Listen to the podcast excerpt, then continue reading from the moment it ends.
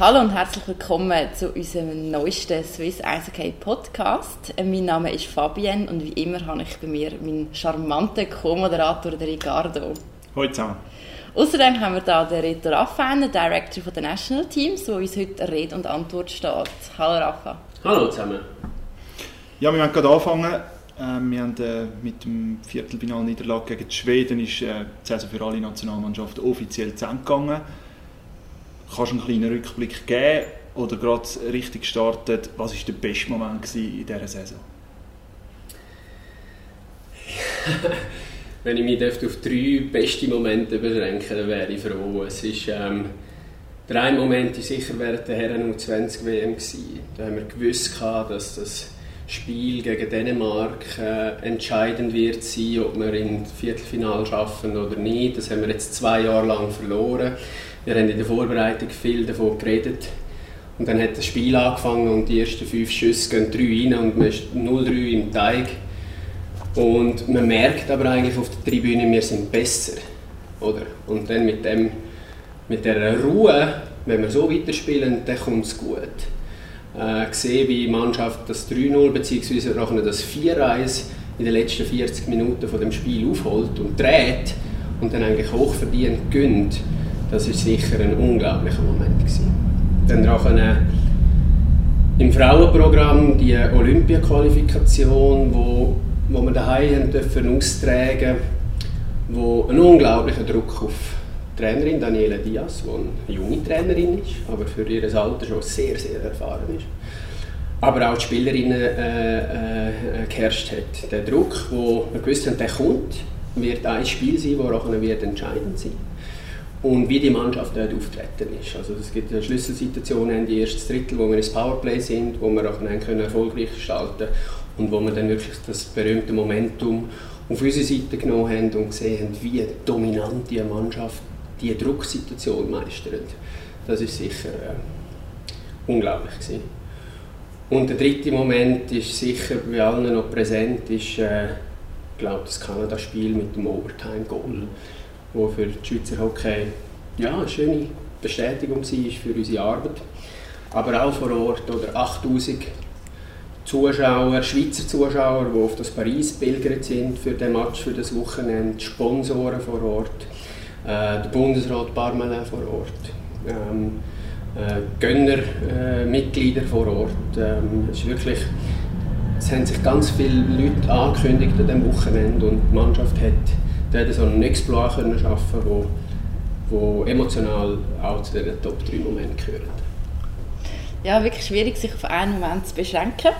Du hast gesagt, äh, Frauen- und Olympia-Quali mit Daniela Diaz. Daniela Diaz ist jetzt das erste Jahr oder die erste Saison als vollamtliche Trainerin dabei.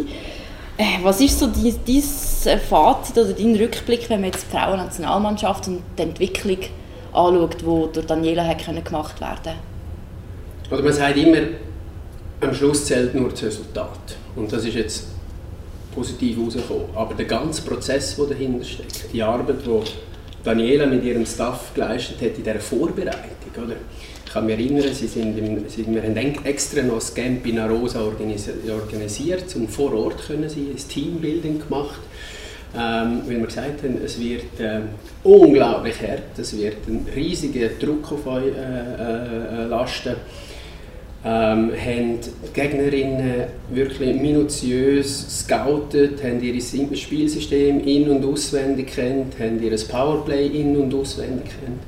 Und all diese Informationen geben dir am Schluss so ein gutes Gefühl eigentlich, dass du gut vorbereitet bist, aber am Tag X kannst du einen Schuss kriegen von 40 Metern, du bist 0-1 äh, hinten und dann weißt du nicht, wie die Gruppe wirklich reagiert. Also, und durch das, dass wir die vorgestellte Trainerinnen können, äh, anstellen vor anderthalb Jahren bis Swiss Eishockey, ähm, hat sich wirklich äh, äh, äh Daniela können auf das Event so vorbereiten, so seriös vorbereiten, wie sie es auch gebraucht hat. Oder das wäre mit einem mit einem Teilzeit-Mandatler, so wie wir es früher über Jahre hatten, äh, wäre es einfach nicht gegangen.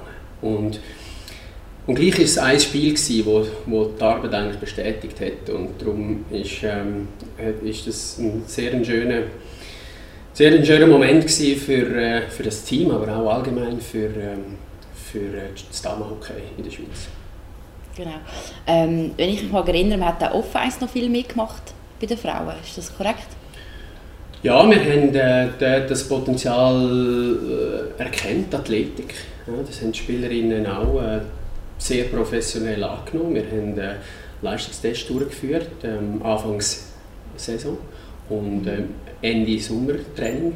Haben dort auch äh, ja, ein, zwei Athletinnen gehabt, wo wir das Gefühl hatten, die hätten noch ein härter müssen arbeiten und, und im gleichen Stil geht es weiter. Wir haben dort gesagt, es wird keine Spielerin in, in Flüger steigen nach Pyeongchang, wenn sie nicht topfit ist.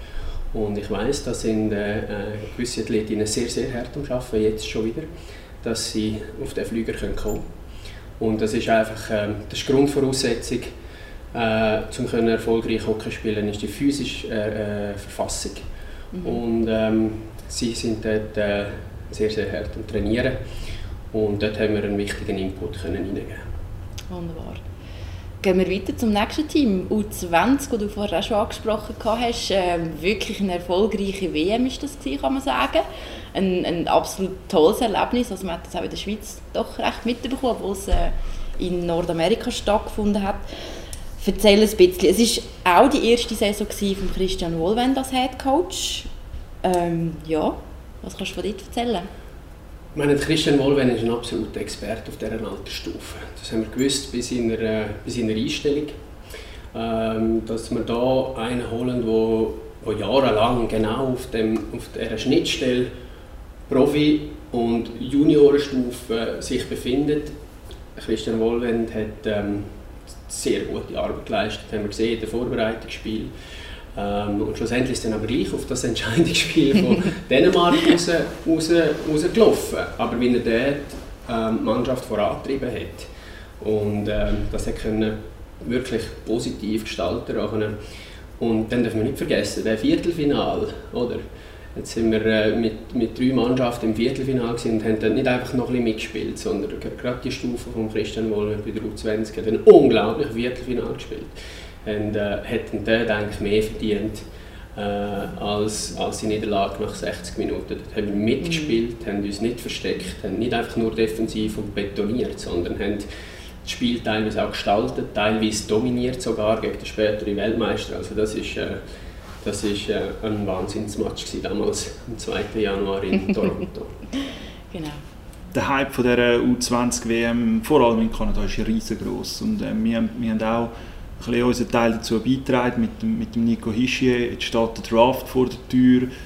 Kannst du ein bisschen sagen, was es, was es für uns als, als Hockey Schweiz bedeutet, so einen Nico dabei zu haben, der jetzt doch die einen Draft-Rankings haben auf dem 1, die einen auf dem 2, zumindest aber immer Top 3. Was bedeutet das für uns? Gut, allgemein U20-WM hoffe ich, dass, dass wir als Hockey Schweiz und die Juniorenförderung in der Schweiz den Stellenwert, den die U20-WM eigentlich hat, auch erkennt. Oder? Es, es ist ein, ein Konkurrenzturnier zum Spengler Cup. Alle Augen sind auf dem Spengler während dieser Zeit, Weihnachts-Neujahr. Und gleichzeitig darf man nicht vergessen, dass das wichtigste Juniorenturnier auf der ganzen Welt eigentlich auch stattfindet und wir als Hockey Schweiz zum Glück schon jahrelang dort können dabei sein und Perspektiven bieten für, ähm, für unsere jungen Hockey- und Nationalmannschaftsspieler.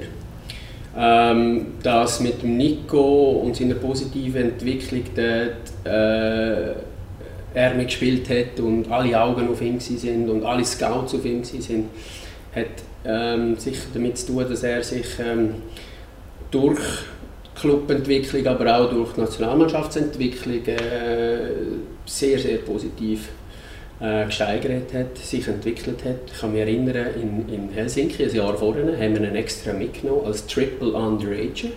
Einfach, dass er kann die Erfahrung machen kann. Er hat damals noch keinen großen Impact gehabt, ähm, auf unser Spiel aber ist dabei gewesen, hat Erfahrung können machen, hat den Spotlight und die Drucksituationen schon mal können, äh, können erleben und hätten dort ruhig auch jemand anderes können mitnehmen aber wir haben schon vorletztes Jahr ihn mitgenommen, weil wir gewusst haben, oh, da wächst etwas an, wo, wo für die zukünftigen Turniere für uns sehr, sehr wertvoll sind. Und ähm, jetzt ist er, äh, in einer Phase, wo er hoffentlich in den letzten paar Wochen ein bisschen Ruhe hatte. Wir haben uns mit, in Absprache mit ihm und seinen, seinen Eltern und auch seinem Agent eigentlich entschieden, zu mir nicht mitnehmen auf Paris, obwohl dass wir das Gefühl hatten, er könnte das, er könnte als 17-Jähriger. Mhm. Äh, oh, als 19-Jähriger auf der, auf der, nein, nein, 17-Jähriger, excuse. äh, äh, auf dieser Stufe schon können mitspielen Das hat er auch in Bern gezeigt, dass er sehr schnell kann adaptieren kann. Aber wir haben gesagt, für die Zukunft und für seine Entwicklung ist es sehr, sehr wichtig, dass er jetzt ein bisschen Ferien macht. Und jetzt fängt ein unglaublicher Sommer an. Jetzt wird er Combine haben, nachher wird er Draft haben und gleichzeitig muss er noch ein bisschen, muss er noch, ein bisschen, noch athletischer, noch stärker werden, äh, dass seine Zukunft dann auch äh, rosig wird. Und, und es ist schön, dass, dass die Schweiz so einen Spieler durch eigene System, durch Trainer, die wir da haben in der Schweiz, durch Organisationen, äh, können weltweit in einem Ranking top können entwickeln mhm. und, und schlussendlich wäre es eine riesige Geschichte, wenn er erst wird für die Schweizer Hockey. Aber schon nur, schon nur ein Draft 1, 2 oder 3 wäre wär schon eine schöne Anerkennung für unser, für unser Schweizer Hockey. Mhm.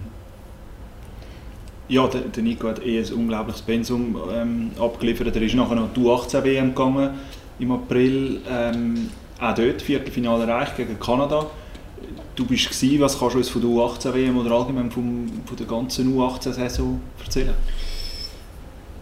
Eigentlich auch sehr erfreulich. Ähm, wir hatten ein bisschen Sorgenfalten im Sommer, wo wir sie auf dieser Stufe zuerst mal zusammengezogen haben im Juli. Äh, das eine war natürlich, dass unsere vier ähm, damals äh, besten Einzelspieler in der Canadian Hockey League untergekommen sind. Mit dem Simic, mit dem Lekut, mit dem äh, Nico, mit dem, mit dem Kurachef. Und dort ist immer unklar, ob sie am Schluss bei der U18 WM dabei können sein oder nicht. Und auf der anderen äh, Seite, äh, Seite haben wir eine Goalie-Situation wo sehr unklar war, wer sich nachher wird durchsetzen wer wie viele Spiele überhaupt auf der höchsten Juniorenstufe, Juni Junior-Elite A wird können absolvieren aber dann ist eigentlich genau das Gleiche passiert wie schon, wie schon die Vordersaison. Der Thierry Battellini und sein Staff hat die Gruppe genommen. Und spätestens im Februar haben wir eine unglaubliche Entwicklung können sehen unter einem Jahr, wie sich, wie sich das Kader mehr und mehr kristallisiert und wie wir auch gesehen haben, wie, wie, wie gut und positiv äh, das Gefühl sich auch entwickelt. Also die individuelle Entwicklung von diesen Spielern durch nur ein paar Monate Arbeit mit ihnen in den Clips und bei uns im Nationalmannschaftsprogramm hat, hat eigentlich steil äh, bergauf gezeigt. Und am Schluss, wo wir im ersten Match äh, haben können gegen die Letten an, anfangen an der WM in Vollbesetzung ähm, mit, mit sehr starkem Vertrauen in unser Goalie-Trio, das wir dabei hatten, haben wir, ähm, haben wir das Startspiel eigentlich 4-0 diskussionslos und problemlos können gestalten und das ist dann auch der Schlüssel gewesen, dass wir dort in, in Viertelfinale hineingekommen sind und auch auf dieser Stufe eigentlich unser Ziel erreicht haben. Gut, ich möchte noch gerne auf ein anderes U18-Team sprechen, nämlich das von den Frauen. Ist es sehr ein junges Kader gewesen? Wie ist das allgemein so bei den, bei diesen Frauen? Die sind wirklich auch immer alle sehr jung. Was hat man jetzt da die Saison so gemacht oder können erreichen? Auf dieser Stufe sind wir vor drei Saisons sind wir aufgestiegen. Und wir sehen mit dem Resultat unter einem Jahr, äh, dass wir dort wirklich sehr stark kämpfen müssen, dass wir dort äh, in der Weltspitze können bleiben auf der höchsten Stufe können bleiben und schlussendlich auch auf allen Nationalmannschaftsprogrammen in der A-Gruppe äh, an Weltmeisterschaften können teilnehmen und äh, dort ist auch sehr gut, sehr gut geschaffen worden. Auch dort eine positive Entwicklung von der, von der Mannschaft ersichtbar gewesen. Äh, durch den Modus, der bei den Frauen anders ist mhm. als bei den, bei den, bei den Herren, ähm, hat man zwei von drei Vorrundenspielen gewinnen und landet dann halt gleich in der Relegationsrunde. Und die Relegationsrunde ist auf Messerschneide. Oder? Das ist, äh, ein Riesenkampf, dass man dort ähm, äh, kann oben bleiben kann. Aber auch dort haben wir Spielerinnen, die schon ein paar Jahre dabei waren auf dieser Stufe, aber auch äh, teilweise auf der Goalie-Position ganz frische äh, Talente können einbauen Und äh, jetzt werden wir dort äh, einen nächsten Schritt können machen äh, wo, wir, wo wir mit einem ganz engen Austausch mit der A-Nazi-Stufe, mit der Daniela Diaz auch da probieren, schon ein bisschen äh, System reinbringen, schon ein bisschen, so ein bisschen taktische Grundlagen, die man ihnen werden frühzeitig äh, mit auf den Weg geben, dass sie top vorbereitet eigentlich später für höhere Aufgaben in der A-Nazi mhm. äh, bereit sind. Generell, du sprichst das an, die Durchlässigkeit von allen Stufen, das hat mir jetzt auch diese Saison eigentlich auch durch Terra schon alles probiert. Also die Zusammenarbeit der einzelnen Coaches oder Head Coaches ist viel, viel enger geworden. Ja, das ist äh, eine strategische Ausrichtung, wo, wo ich schon ein bisschen stolz bin, dass das schon im ersten Jahr schon so ein bisschen gefruchtet hat. Oder wir haben äh, der, äh, der Wohlwend U20-Trainer, der ein fixes Assistenztrainermitglied ist beim, beim Fischer. Wir haben Patellini, der auch in Paris war, äh, äh, ein bisschen mehr im Hintergrund äh, haben der Fischer gleichzeitig, wo, wo mit der U20 WM ist, keine aktive Rolle, aber als Berater für den Wohlwend äh, die ganze Zeit äh, der U20 WM mhm. war und gleichzeitig der Wohlwend der U20-Trainer, der an Patellini in der WM war. Ähm, das sind alles drei Vollangestellte und was mein Ziel ist und unser Ziel ist, ist einfach ihnen so viel wie möglich WM-Erfahrung und äh, Erfahrungen, grossen Events können mit auf ihren Rucksack geben. Mhm. Sie sind alle drei noch jung, sie müssen sich äh, und werden sich und sind sehr gewillt, äh, um sich zu entwickeln. Äh, und darum macht es für mich keinen Sinn, dass einfach jeder nur für seine Stufe verantwortlich ist und eine Weltmeisterschaft hat und ihr Programm hat, sondern dass wir auch hier im Büro dass wir da äh, so viel wie möglich Leute vor Ort haben und dann auch können verschiedene äh, Meinungen, verschiedene Erkenntnisse, auch Austausch mit anderen Nationen können einfließen und probieren dann äh, unser Programm so positiv wie möglich zu gestalten. Wunderbar, ich würde sagen, das ist genug Rückblick ähm, Junioren- und Frauenteams. Jetzt würde ich sagen, sprechen wir mal die AWM an die hat ja nicht ganz so ideal angefangen mit dem Spiel gegen Slowenien. Was sind so deine Gedanken nach dem Spiel? Da dürfen ihr mich nicht falsch verstehen. Ähm, ich bin nach dem Spiel nicht sehr emotional und zwar nicht sehr emotional in beide Richtungen. Ähm, ich habe zwar Freude für einen kurzen Moment, wenn wir gewinnen und ich bin zwar schnell ein bisschen hässig, wenn wir verlieren. Aber ich tue mich vor der, vor der WM immer so vorbereiten und sage das auch immer der Trainer und, und dem ganzen Umfeld. Eine Herren-A-WM sind sieben Vorrundenspiele. Und ich vergleiche mit den, die sieben Vor Vorrundenspiele mit einem Marathonlauf. Und nach einem Spiel hast du sechs Kilometer gemacht. Und am Schluss, nach 42 Kilometern, steht an der Ziellinie jemand mit dem Viertelfinalticket. Oder halt nicht. Und bis dahin kann sehr, sehr viel passieren. Und nach 6 Kilometern, nach dem ersten Spiel, hat man schnell zurückschauen und sagen, uh, jetzt haben wir ein paar Meter verloren, haben ein bisschen Zeit verloren auf unsere Marschtabelle. Ja? Auf das, wo wir das Gefühl hatten, da könnte ein Punkt drin liegen. Ähm, wir, haben, wir haben gewusst, wenn wir gut auftreten, wenn wir gut spielen und wenn wir nach 40 Minuten weitergespielt hätten, so, dann wären, hätten wir müssen drei Punkte holen Jetzt haben wir das nicht. Es gibt zwei Möglichkeiten. Entweder schaut man zurück und regt sich auf und, und, und bricht schon zusammen. Dann ist man aber erst bis Kilometer 6 und dann kannst, kannst du Gift aufnehmen, dass du auf den nächsten Kilometer noch mehr Zeit verlierst. Ja, ja. Oder du kannst schnell zurückschauen, schnell lernen ja, schnell analysieren, schnell lernen, aber alles in wenig, wenigen Stunden. Und dann eigentlich ins Bett gehen äh, und am nächsten Tag probieren, die nächsten sechs Kilometer äh, positiv zu gestalten. Und so geht das in dem Rhythmus, in dem Turnierrhythmus. Äh, von Spiel zu Spiel zu Spiel zu Spiel zu Spiel und am Schluss steht der Mann dort mit dem Billett.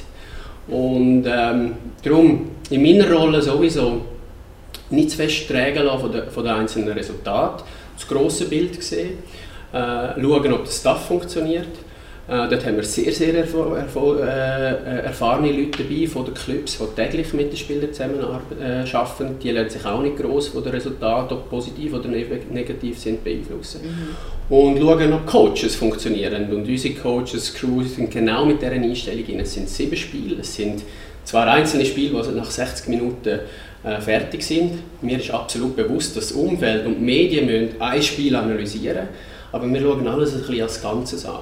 Und das hat sich jetzt super aus, ausgezahlt, weil wir in jedem Spiel können punkten Ich sage, wenn wir jetzt das als Punktverlust gegen Slowenien angeschaut haben, haben wir die auf, auf, auf unserem Weg im Marathon irgendwann äh, wieder gut gemacht. Und das ist, glaube ich, eine gute Einstellung, dass man nicht nach dem Slowenien-Match schon fast zusammenbricht und denkt, oh nein, jetzt haben wir einen Punkt verloren. Es gibt noch so viele Punkte zum Holen. Ja, viele Punkte zum Holen. Es, es gibt ja immer so ein bisschen die die Aussagen, das und der, der und der Gegner, das sind Pflichtsiege, die man muss haben und dann gibt es noch die Spiele gegen die Grossen. Wie siehst du das? man kann nicht generell sagen, gegen, gegen ein, ein Weißrussland müssen drei Punkte drin liegen. Wie siehst du das? Also ich kriege die Aussagen ja auch mit und teilweise auch ähm, in meinem Umfeld und Kollegenkreis kommen solche Aussagen und mir ist auch bewusst, von wo das, das, von wo das, das kommt. Wenn man, wenn man auch da einen Schritt zurückschaut und die letzten 15 Jahre anschaut, woher das Schweizer Hockey gekommen ist, von einer Aufabstiegsnation zu, zu einer soliden Weltrangliste 7 äh, und dann zu einer Medaille 2013 und seitdem ist die Erwartungshaltung natürlich, vor allem in der Öffentlichkeit, schon sehr, sehr hoch. Ähm, was mir bei so Aussagen eigentlich am meisten stört, ist, dass viele Leute gar nicht wissen, dass es nebst einer guten Leistung von uns irgendwo auch einen Gegner dagegen hat. Mhm. Oder man spielt immer gegen einen Gegner. Und dort äh, fehlt vielmals zu wissen, wie gut ist der Gegner eigentlich. Die Analyse vom, vom gegnerischen Kader, oder die geht mir oft abhanden und das macht mich dann manchmal schon stutzig, wenn ich höre, das sind Pflichtsiege und hat man einfach die Pflicht erfüllt, weil das ist ein bisschen respektlos gegenüber diesen Gegnern und diesen Nationen.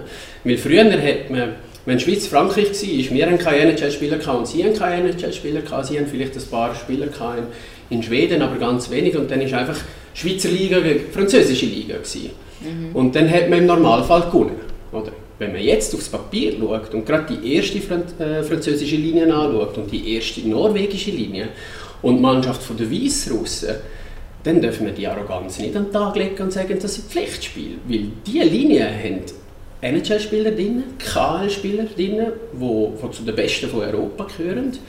Und wenn man denen zu viel Raum und zu viel Platz gibt und unser System nicht verhebt, dann verliert man gegen Frankreich, gegen Norwegen und gegen Weißrussland, oder? Und äh, auch das Powerplay von den Slowenen. Die Slowenen sind schon 2014 der Olympiade gewesen, haben überrascht, haben jetzt das zweite Mal nacheinander können sich für die Olympiade qualifizieren und das muss man dann zuerst mal machen. Darum so von Pflichtsiegen reden, das ist vielleicht in der alten Welt so gewesen. Ähm, bei uns da im Umfeld und auch, und auch bei den Coaches wir wissen, was dahinter steckt, wenn man solche Spiele äh, 3 und 4-0 jetzt kann gestalten wie gegen Norwegen und gegen Weißrussland in der WM. Und ich wünschte mir dort manchmal ein bisschen mehr Respekt vor der gegnerischen Nationen. Mhm. Jetzt, wir haben, du hast es angesprochen, wir haben praktisch ohne, ohne NHL-Spieler gespielt, haben mit Dennis Malgin nur einen gehabt, ähm, Anführungs- und Schlusszeichen nur einen. Jetzt was sind so die Auswirkungen gewesen, dass wir, dass wir nur einen NHL-Spieler hatten und kannst du irgendeinen Rückschluss ziehen für Olympia nächstes Jahr, falls wir jetzt dort wirklich ohne NHL-Spieler spielen? Also der Prozess, wie wir die Mannschaft zusammenstellen, ist immer gleich. Wir gehören zu den Nationen, die sehr einen engen Kontakt haben mit unseren Spielern in, in Übersee durch die glückliche Situation, dass, unser, dass der eine von unseren Assistenztrainer, Tommy Albelin, in Nordamerika wohnt, äh, sehr viel in den Stadien ist, sieht er ganz viel von unseren 15 in Anführungs- und Schlusszeichen potenziellen A-Nazi-Spieler. Wir haben dort gegenüber früher ein sehr klares Leistungsbild äh, von ihnen. Zum Beispiel auch Tanner Richard, den wir eingebaut haben, haben wir, haben wir eigentlich genau klar gewusst, auf was dass wir dort uns einladen als Spieler, mhm. was er uns bringen kann. Durch das, dass ähm, der Albelin denen ist und durch das auch, dass der Fischer immer jeweils Ende Februar auf Nordamerika reist und fast zweieinhalb Wochen von Stadien zu Stadien von, von potenziellen Nazispielern äh, zu Nazispielern geht und mit ihnen redet, äh, das System anschaut, die Rollen anschaut und auch irgendwo das Commitment abholt von mhm. diesen Spielern. Hey, sind ihr dabei, um nach dieser langen Saison das Nazi-T-Shirt anlegen und äh, äh, für uns im, im Tschüss stehen und, und für, uns für das Vaterland Hockey spielen. Und das Commitment ist riesig. Das freut mich eigentlich wirklich jedes Mal, wenn, wir wenn er auch zurückkommt und sagt, der, der und der ist dabei. Jetzt das Jahr war das Spisa, der Vater geworden ist. Der Nino das mit der Vertragssituation, wo auch absolut jeder Verständnis hat dafür. Mhm. Und sonst ist das Commitment da. Aber das ist erst Ende Februar. Und dann geht es noch zwei Monate, bis wir eigentlich äh, können aufbieten können. Und das Jahr ist halt in dieser Zeitspanne noch einiges passiert.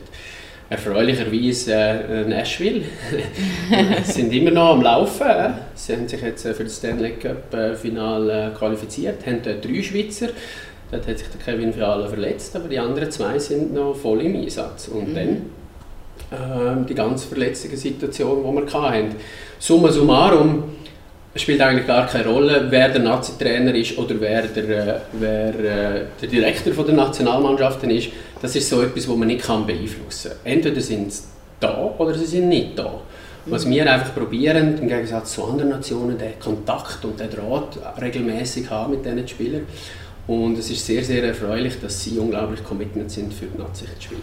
Mhm. Cool. Aber was hat das jetzt rein ähm, Ausblick auf Olympia? Man hat, jetzt, man hat wirklich praktisch ohne NHL-Spieler gespielt, gegen Nationen, die doch bestückt sind mit, mit NHL-Spielern. Und jetzt würde wahrscheinlich so der, der gemeine Hockey-Fan sagen, ja eigentlich müssen wir da durch Olympia durchmarschieren, wenn all die grossen Nationen ohne NHL-Spieler antreten müssen. Ja, äh, das geht wieder ins gleiche Thema rein. Da fällt mir ein bisschen Respekt von der finnischen Liga, von der schwedischen Liga, von all diesen KL äh, äh, äh, äh, Kanadier, die in der Schweiz spielen. Ähm, da muss man dann schlussendlich dann schon genau schauen, was für Spieler die anderen Nationen dann schlussendlich dabei haben. Aber für uns, das, was jetzt in Paris passiert ist, ist ein ganz schönes Zeichen für die Schweizer Hockey und für unsere Liga. Ähm, dass sie können gegen 19 NHL-Schweden äh, äh, nicht nur einfach mitspielen und betonieren, sondern dass wir können das zweite Drittel positiv gestalten dass wir können drucken dass wir mehr Scoring-Chances und mehr Schüsse können, äh, kreieren in diesem Drittel, dass wir eigentlich auf das 2-1 gedruckt haben und nicht nur haben müssen betonieren äh, dass wir gegen die Finnen unser Spiel gegen 5 gegen 5 positiv können gestalten gegen die Tschechen die bessere Mannschaft sind.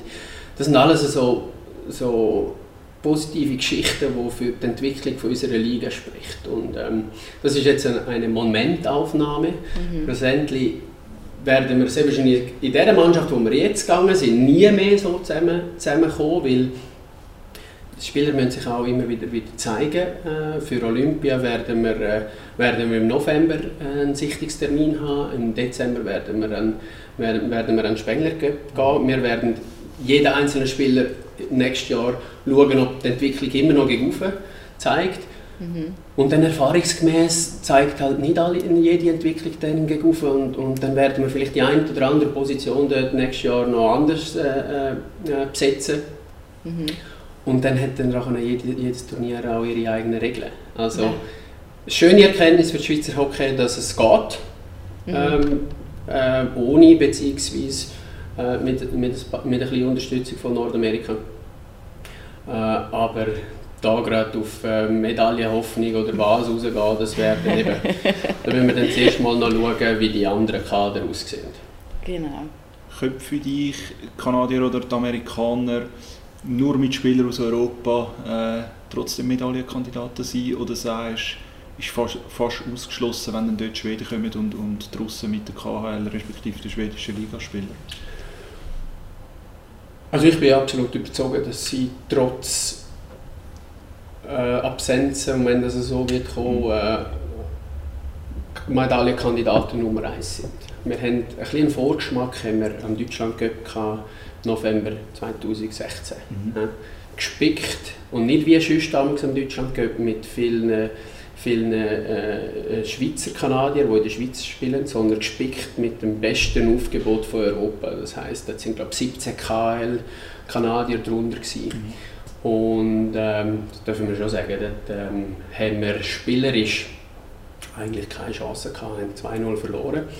Äh, aber die haben uns gerade ein bisschen überrollt dort. Und äh, wir werden sehen, wie sich die Mannschaft entwickelt. Ich weiß, dass, dass äh, Kanada äh, der Fall am Vorbereiten ist. Äh, ohne, ohne NHL-Spieler. Werden ähm, im November schon äh, zusammen irgendwo auftreten, äh, ein Länderspiel, ein Freundschaftsspiel.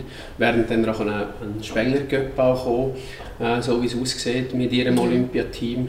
Und die werden schon parat sein. Und wie gesagt, das sind äh, sind zwar in dem Fall dann nicht NHL-Spieler, sondern ganz viele KL-Spieler. Und wer das ab und zu mal ein bisschen KL schaut, weiß, dass das auch eine sehr, sehr gute Liga ist. Mhm.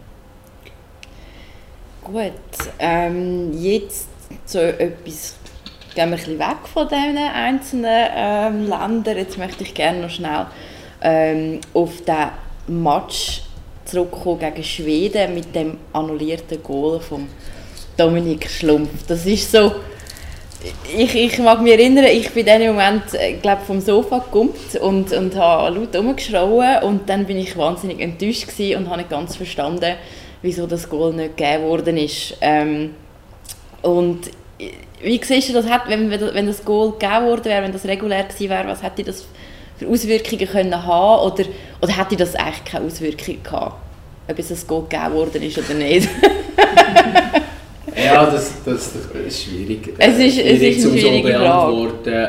Ähm, natürlich hätte uns das zurück ins Spiel gebracht und natürlich hätten wir dann können, den Goalie rausnehmen hätten können mit einem, mit einem Treffer können zurück ins Spiel kommen.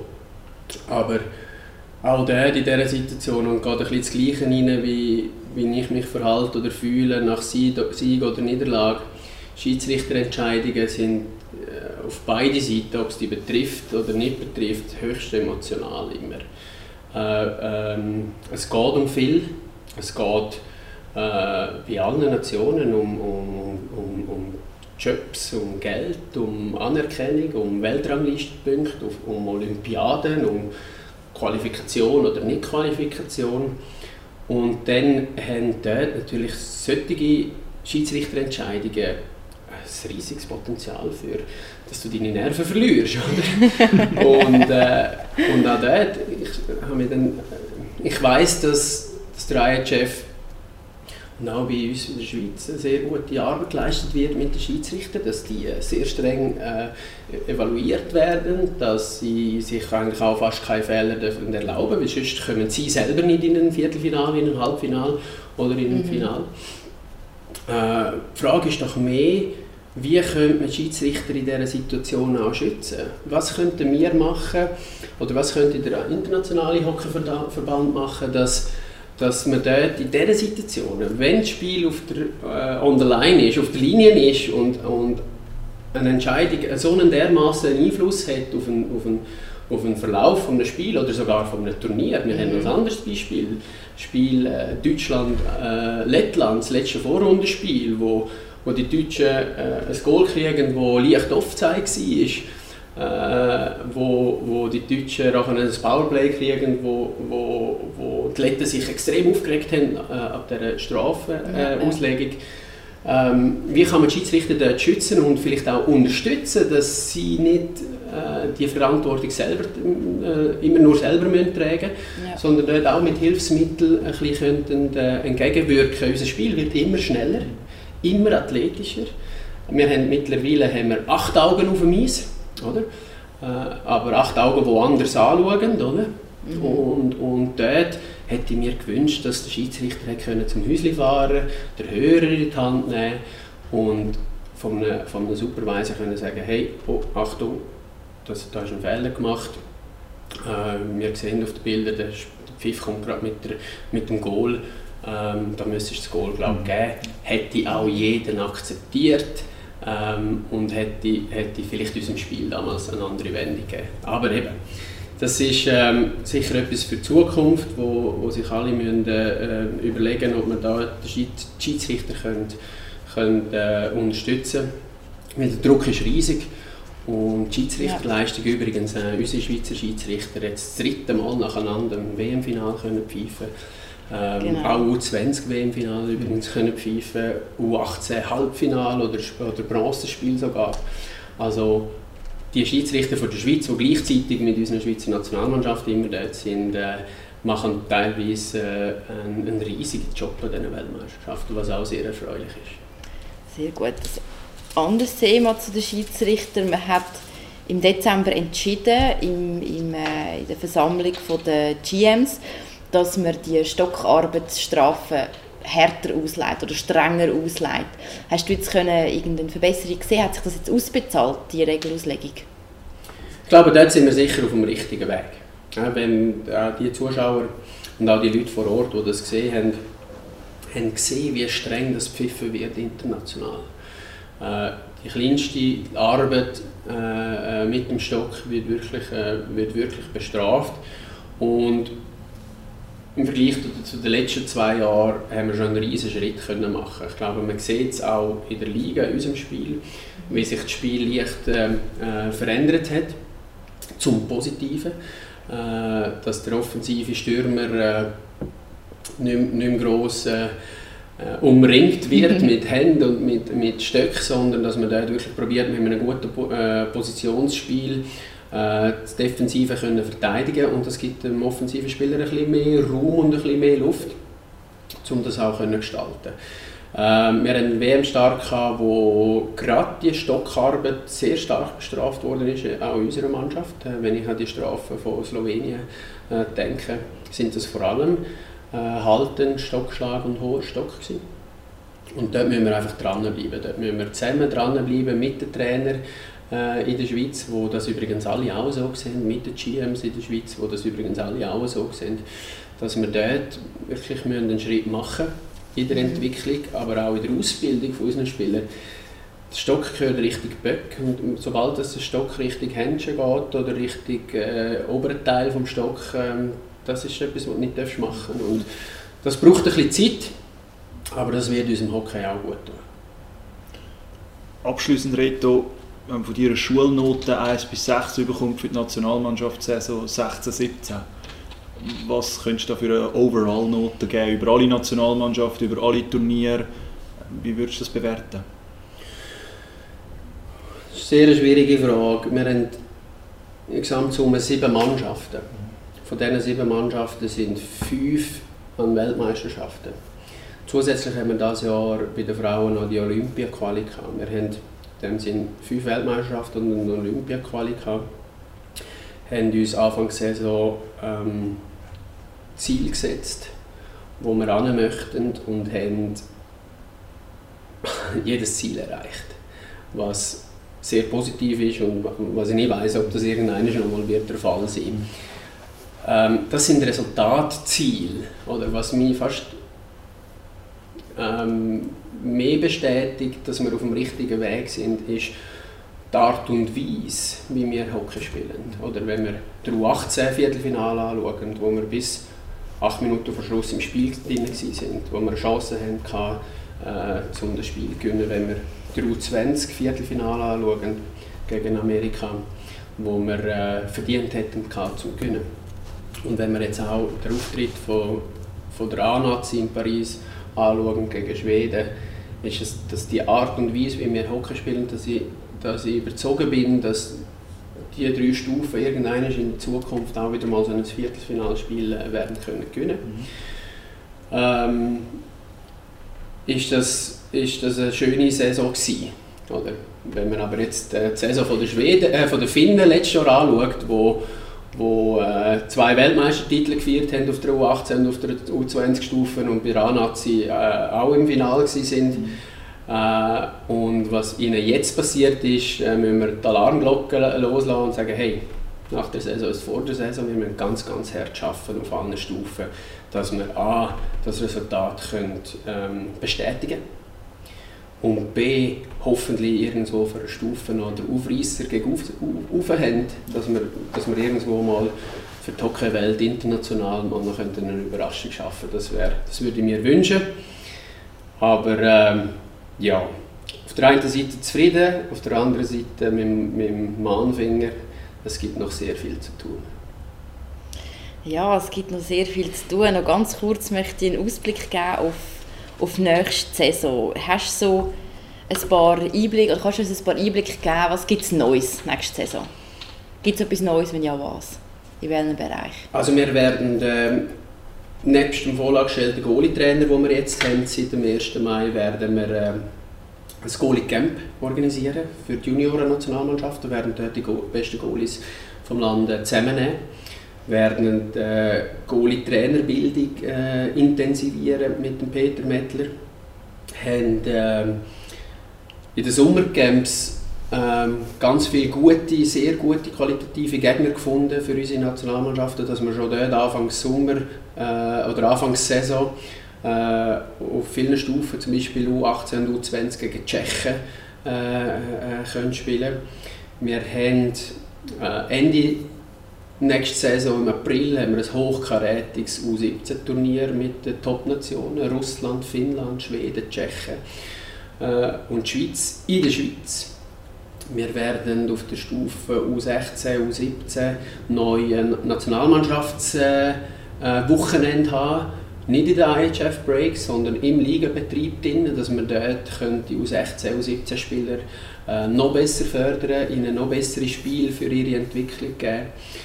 Ähm, bin froh, dass wir die Olympia-Vorbereitung für die Herren-Nationalmannschaft von Patrick Fischer haben können ein bisschen umgestalten mit dem Spengler Cup, dass wir dort eine kleine Simulation haben, Anzahl Spiele in der kürzesten Zeit gegen Top-Gegner, dass wir dort, äh, dass wir dort äh, können am Spengler Cup äh, teilnehmen können.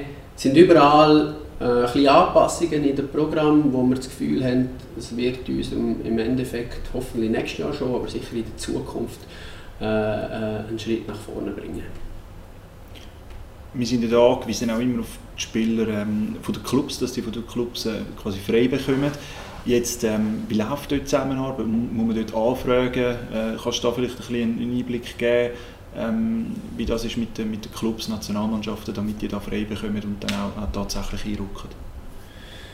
Das ist eine sehr gute Frage danke vielmals für die Frage, die ist wirklich gut. Ähm, wir haben das ja immer wieder gelesen und auch in der Vergangenheit ein riesiges Theater gewesen, wenn es um Aufgebot gegangen ist. Und da müssen wir schon sagen, dass wir durch die Intensivierung von der Kommunikation von Patrick Fischer mit allen Sportchefs, mit allen Trainern, ähm, geht frühzeitig in alle Clubs, durch Spieler und, und, und, und GMs von den Clubs informieren, was ein bisschen die Aufgebotspolitik ist, was ein bisschen der Plan ist äh, für diese Saison. Äh, durch das haben wir gerade letztes Jahr absolut keine Diskussion gehabt. Also das ist jeder einzelne Club und jeder einzelne GM ist an Bord, äh, sind pro Nationalmannschaften und äh, dort, das Programm ist, ist, ähm, ist gross geworden für die Spieler. Oder? Die Spieler äh, haben Champions Hockey League, haben Göpp, haben den Ligabetrieb und dann kommen die Nationalmannschaften und, äh, und das Commitment von allen rundherum ist, ist sehr erfreulich. Ähm, das ist etwas, wo man auch der Arbeit von Patrick Fischer kann, äh, äh hoch anrechnen kann, dass es eigentlich rund um die Aufgebote eigentlich keine Diskussionen mehr haben. Wir haben letztes Jahr im, im November und im Dezember so aufgeboten, wie wir wollen. Und das heißt nicht, dass wir jedes Mal genau die gleiche Mannschaft wollen.